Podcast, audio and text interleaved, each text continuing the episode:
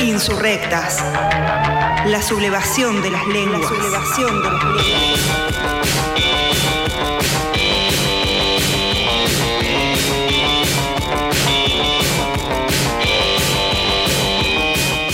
Elegir no reproducirte es un derecho que debe ser garantizado por medio de educación sexual integral en todas las instituciones educativas y de salud, pleno acceso a métodos de anticoncepción gratuita y acceso irrestricto a la opción de interrumpir el embarazo si nada de lo anterior funcionó.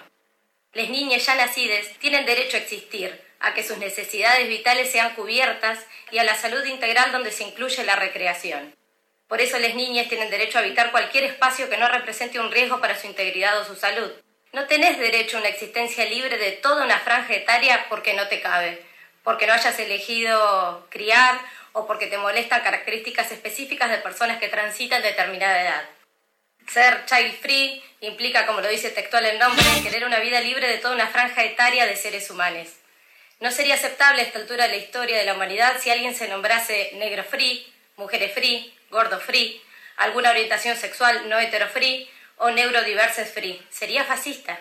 Aceptamos con laxa facilidad que haya gente que se autoproclama child free y que haya espacios child free, con el único objetivo de liberar de la molestia de la niñez a un selecto grupo de personas. Esa elite adulta que componemos todos les que no somos niñas. Las niñas ni se enteran a veces, otras se las hacen pasar muy mal, pero lo que nunca pueden hacer es defenderse soles. Somos les adultos cuidadores quienes ponemos la cara por ellas y en la gran mayoría de los casos quedamos excluidos junto con ellas, porque el adultocentrismo está tan naturalizado como el hecho de que sus responsables legales seamos quienes nos hagamos cargo en exclusividad de protegerles mientras la humanidad infantodiante se da el lujo de repudiarles. Ellas representan una voz minoritaria dentro de las minorías oprimidas. Minorías oprimidas que no son literalmente minorías, que pueden levantar la voz porque entre todas sus opresiones tienen el privilegio de la edad adulta.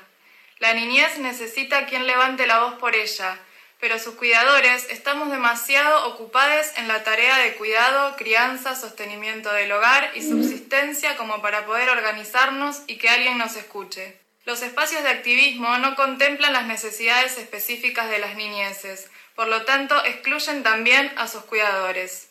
Inclusive muchas feministas consideran que como elegimos criar, esa supuesta elección que nos debería condenar a una dedicación exclusiva, además de oculta y silenciosa. También muchas feministas nos consideran privilegiadas, a nosotros y a las criaturas porque todo el mundo ama a los bebés. ¿Se ve la contradicción y la ironía?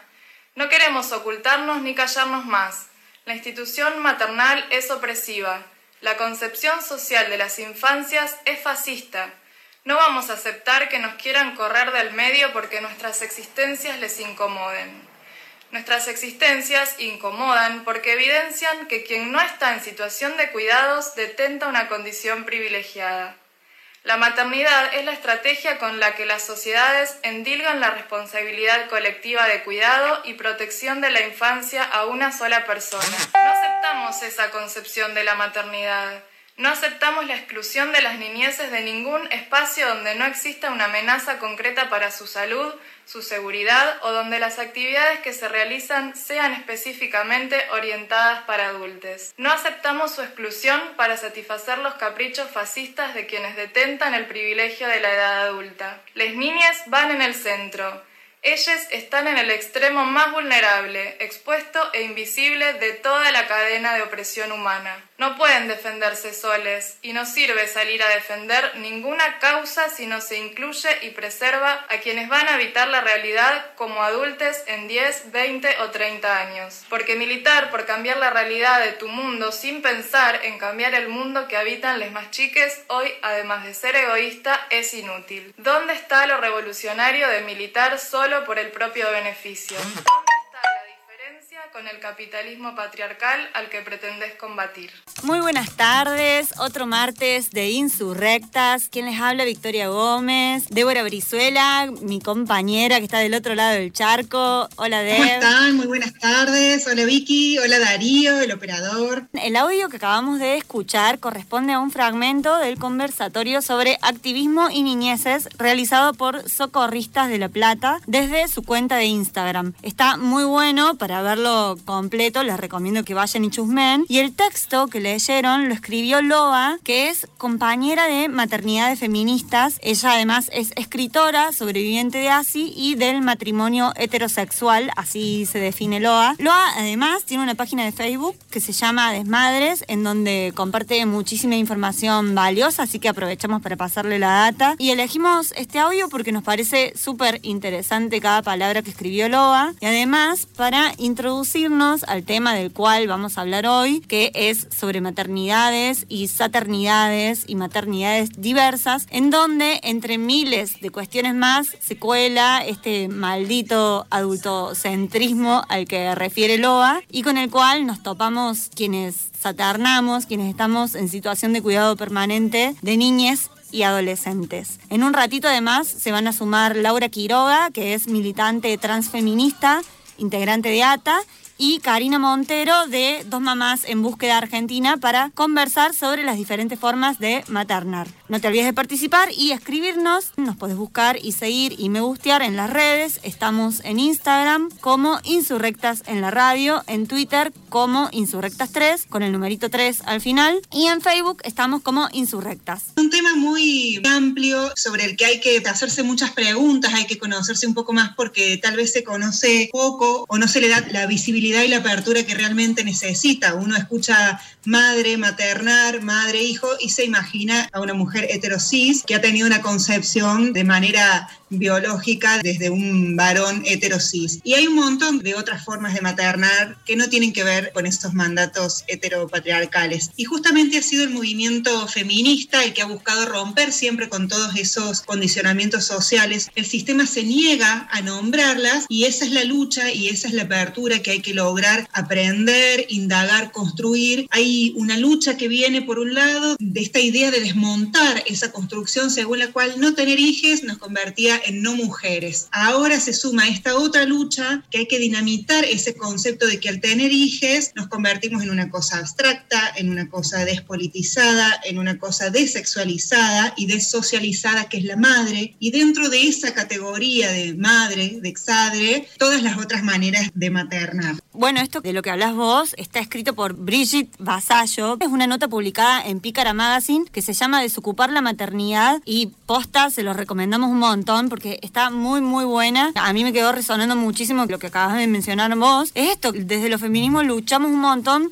por desmontar esa construcción según la cual no tener hijos nos convertía en no mujeres y ahora tenemos que luchar porque no nos encasillen del otro lado a quienes estamos maternando en esa categoría abstracta de la madre, de esta persona desexualizada, despolitizada, desocializada, que en definitiva es porque vivimos en una comunidad y formamos parte de una comunidad que no nos da lugar, que no acepta nuestras crías, que si vamos con ellas nos lo hacen notar de diversas formas, poniendo caras. Me pasó de ir a un espacio, fui con mi hija que tiene un año y al principio todo bien, qué bonito, qué sé yo, pero al rato ya empezábamos a ver, viste, las caras de incomodidad porque es una niña, vivimos en una sociedad muy adultocéntrica y esto de mencionar y hablar de que no existe una sola forma de maternar ni una maternidad. Porque cuando se habla de maternidad en general, el imaginario social como que tiende a imaginar a, no sé, a Maru Botana en, la cabeza. Esa idea de mujer blanca, así, heteronormativa. Eh, millonaria. Claro. Hay que ser millonaria para tener muchos hijos. Tener mucha gente que te ayude con el cuidado. Y ejerciendo esa maternidad súper romantizada y abrillantada. Y en esta cultura occidental, la maternidad obedece a nuestro contexto capitalista y patriarcal y mostrar así, asexuada y desempoderada, así nos muestran. Ahora, a mí me parece más que importante destacar que esa es una de las miles de realidades posibles que existen y por eso es que debemos hablar de saternidades o maternidades diversas, porque lo cierto es que hay saternidades racializadas, saternidades lesbianas, trans, no binarias, bisexuales, saternidades canábicas, saternidades sobrevivientes de violencia de género, migrantes, las privadas de la libertad junto con sus hijas, saternidades que están judicializadas y padeciendo la justicia patriarcal, que eso es para un programa aparte. En realidad todo es para un programa aparte. Fraternidades respetuosas con las niñas, en donde se cría respetando sus identidades. Fraternidades que ejercen el trabajo sexual, las que están en situación de calle, madres que han sido víctimas de trata, madres protectoras, madres patologizadas y un larguísimo etcétera en esta diversidad tan, tan, pero tan invisibilizada y en donde nos etiquetan de madre, cis, heteronormativa y blanca. Me parece copado que podamos hablar de esto. Es tan importante abrir esa visibilidad, pero aparte encontrar y descubrir y empezar a indagar sobre la dimensión política de la maternidad, tomarla en su sentido amplio. Es necesario hacer como una panorámica acerca de la maternidad desde una perspectiva feminista amplia. Hay un montón de estudios, aportes teóricos que vienen hace muchísimos años, porque no es ahora que se lo pone como un asunto público y político. Viene hace muchísimos años, desde la primera ola del feminismo, este tipo de discusiones, solo que, como siempre, se lo busca invisibilizar. Son muchas las mujeres que han hecho contribuciones en distintas épocas, incluso en la ola del feminismo hay artículos y mucho material bibliográfico escrito sobre el tema, ya por ejemplo desde los años 60, y ahí se empieza a abrir estos canales sobre la maternidad y las diferentes maneras de ejercerla. Por ejemplo, una de las cosas de los términos que surgió en ese momento y que se empieza a desarmar es el concepto de género. Ahí empieza a clarificar algunas distinciones porque se empieza a decir qué pasa con esto de que solamente por el hecho de tener cuerpo de mujer o aparato reproductivo biológicamente denominado femenino puede ser madre ahí desde ese momento ya se empieza a abrir esa discusión, ese criterio sobre el cual se asientan un montón de estereotipos, prejuicios, expectativas. Si tenés útero es para tener hijos. Esos roles y esas valoraciones del sistema binario patriarcal que se empiezan a discutir. Culturalmente eso se asocia a la identidad femenina, a esa identidad materna, a ese instinto materno, entre comillas, y se empieza a confundir. De hecho, dentro de los feminismos en esa época hubo un montón de discusiones porque llegó un momento en que una parte del feminismo empezó a decirle no a la maternidad. Se empezó a hablar de la maternidad situada, de otras formas de maternar que no eran aceptadas. Después con un montón de debates, de discusiones, de apertura, eso se empezó a desdoblar un poco y ya más para la década de los 80 se empieza a dejar ese sesgo simplista de la maternidad binaria y se empiezan a tomar en cuenta otras perspectivas, otras reflexiones que desarman ese pensamiento hegemónico. Se rompe esa línea que hay de la maternidad como una realidad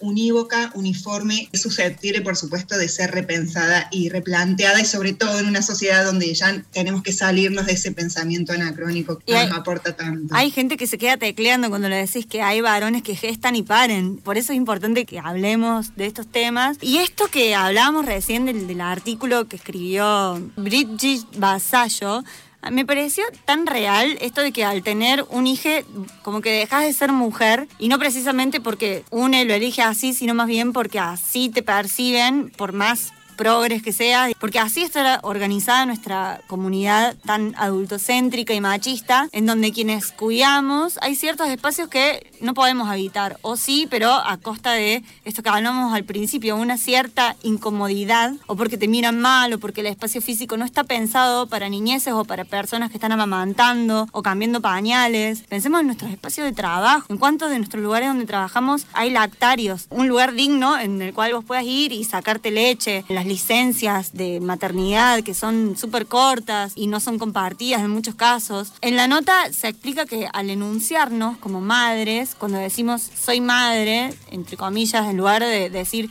tengo hijes, nos afirmamos desde una categoría relacional que nos deshace como sujetas para reconvertirnos en sujetas en tanto que algo que es bastante clásico del patriarcado, esto de darnos identidad en torno a la mujer de, bueno, lo mismo sucede con esta categoría de la madre. Cuando se nos enuncia como madres, se antepone la relación con nuestros hijos a cualquier otra de las dimensiones de nuestra identidad, porque ser madre en el fondo es desaparecer. Y bueno, y en la nota habla de los debates que se dan en ciertos espacios cuando se explica la decisión de tener hijos y se cae en el falso debate de ser o no ser madre, que la mayoría de las veces está construido, digamos, sobre imágenes falsas y remil estereotipadas de una maternidad inevitablemente despersonalizadora. ¿Quién entonces de nosotras va a elegir eso? Obviamente que nadie. ¿Por qué? mejor no sería debatir la posibilidad de tener hijos sin convertirnos en madres. Esto es lo que plantea esta escritora. Me encantó. ¿A qué va con Eh, todo? yo lo leí el artículo,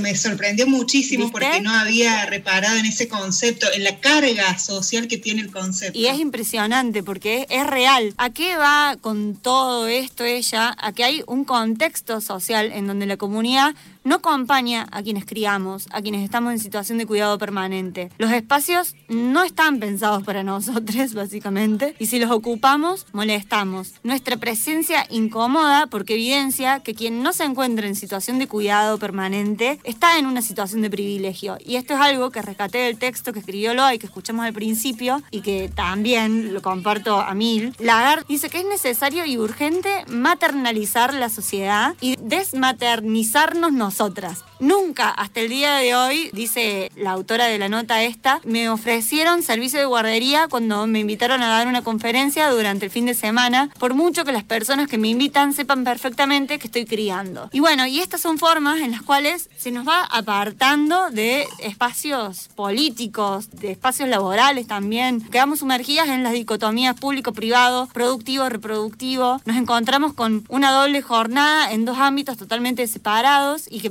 pareciera no tener relación entre ellos, porque el trabajo es una construcción histórica también y está estructurado y pensado para personas sin responsabilidades familiares, porque estaba pensado justamente para hombres, varones cis, porque las mujeres antes estábamos recluidas en el ámbito de lo doméstico. Y eso no sufrió muchísimos cambios a pesar de que nos incorporamos el espacio de trabajo. Incluso dentro de esas discusiones está también este debate de que no se puede maternar en soledad, hay que maternar en red. ¿Cuántas personas que ejercen la maternidad o la exaternidad de forma monoparental o monoxarental, tendríamos que resignificar los términos, que no pueden distribuir todas las actividades para todo el cuidado que requiere estar siempre atenta a otra persona? Los espacios de trabajo no están preparados para eso. Y más en este contexto de pandemia, que se ven divididas las tareas de otra forma y se ven algunas tareas de cuidado con mucha mayor intensidad. Queremos que nos cuenten sus experiencias. me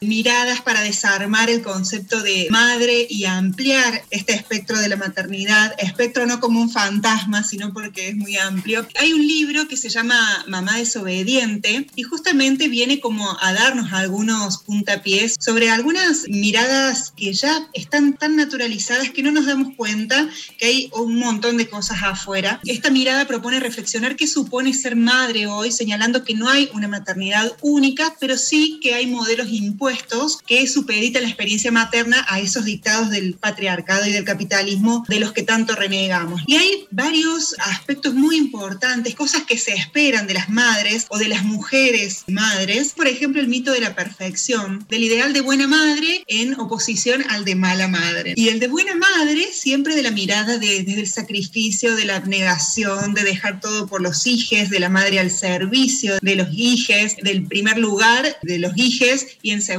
lugar del marido, de la casa. Ese mito de la madre perfecta, devota, casada, monógama, que se sacrifica por todos y que hace feliz a todo y que mantiene todo ordenado, perfecto. Esa es una de las cosas principales que hay que romper. Son un montón de trabajos en uno. Ese mito además también es muy atemporal porque los tiempos actualmente son muy distintos. Las mamás y las mujeres que ejercen la maternidad, aquellas personas que ejercen la paternidad, tienen un montón de otras actividades y aristas en torno a ese concepto que hay que desarmar. El sistema patriarcal lo que hace es relegarnos a aquellas mujeres y madres a esa esfera privada, invisible del hogar, de lo que está infravalorado y que no está considerado como trabajo y por supuesto con todas las desigualdades de estereotipos y de género que eso representa. Aquellas mujeres que en la historia no había otra opción más que casarse, parir, así lo dictaba la biología, el deber social, la religión, ese es el argumento, el destino biológico que hay que romper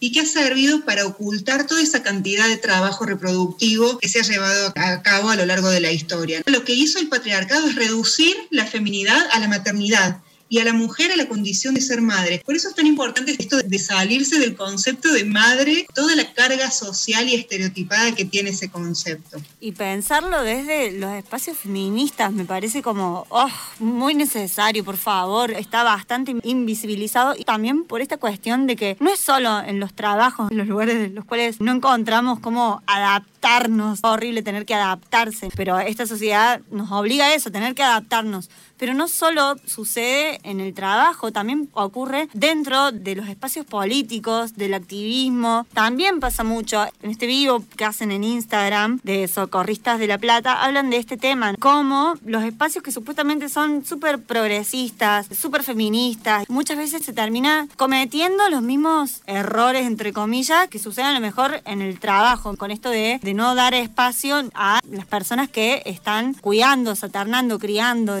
el, acompañamiento que se hace también en red y es justamente ir en contra de ese mito de la perfección. Socializar el cuidado, que nos dejen de poner sin querer queriendo en el lugar del hogar, de la casa, por más que no sea lo que elegimos, porque también está esta cosa de decir, bueno, pero vos, ¿qué te quejas si vos elegiste ser madre? Corazón, no, no va por ahí la cosa, no es así. Ahí es cuando se cae en, esta idea de la maternidad hegemónica. No es eso lo que muchas elegimos. Es la forma también de la mirada de esa madre perfecta que también solo sirve para culpabilizar y estigmatizar a las personas que maternan, que se alejan de ese mito de la perfección que conlleva toda esa carga que tiene el concepto de maternidad. La responsabilidad cae siempre en aquellas, aquellas que deciden o no maternar y la decisión también va entre comillas. Por eso es tan importante este debate que mencionaba recién de las maternidades y feminismos, porque para una mirada en algún momento que parecía ir como incompatible una cosa con la otra, ahora se habla de este trabajo en red, maternar socialmente, cómo adaptar los espacios, el trabajo, los lugares académicos,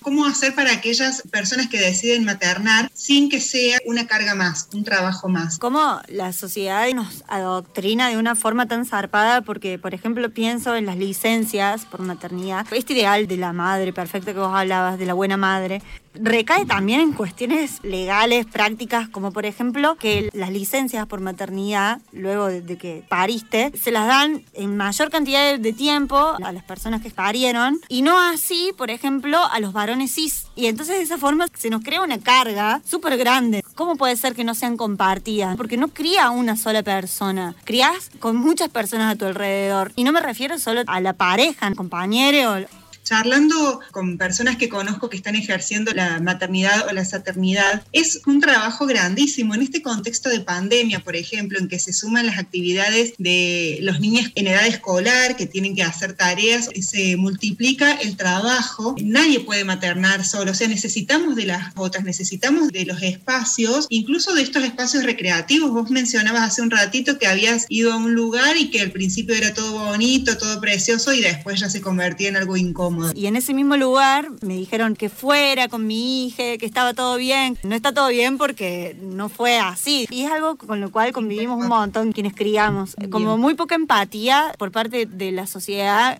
En aquellos tipos de maternidades diversas o saternidades, esa carga social es mucho más grande, incluso no solo para lo laboral, sino también, por ejemplo, para acceder a un sistema de salud o para cómo nombrar a tu hija, si ponerle el apellido porque tiene dos mamás, que no se permite por una cuestión legal. Hay un montón de impedimentos burocráticos, hay un montón de cargas que están vinculadas a esta justicia, entre comillas, no es justicia, heteropatriarcal, que no acompaña ni siquiera las supuestas decisiones que tenemos sobre nuestro cuerpo y sobre nuestras vidas, o sobre la decisión de maternar o saternar o no. ¿Cómo asumen esta cuestión de sos madre, entonces tenés una pareja que es hombre, sos monógamo y todo el pipipi, cucucú, y cómo te infantilizan también cuando estás gestando y después cuando tenés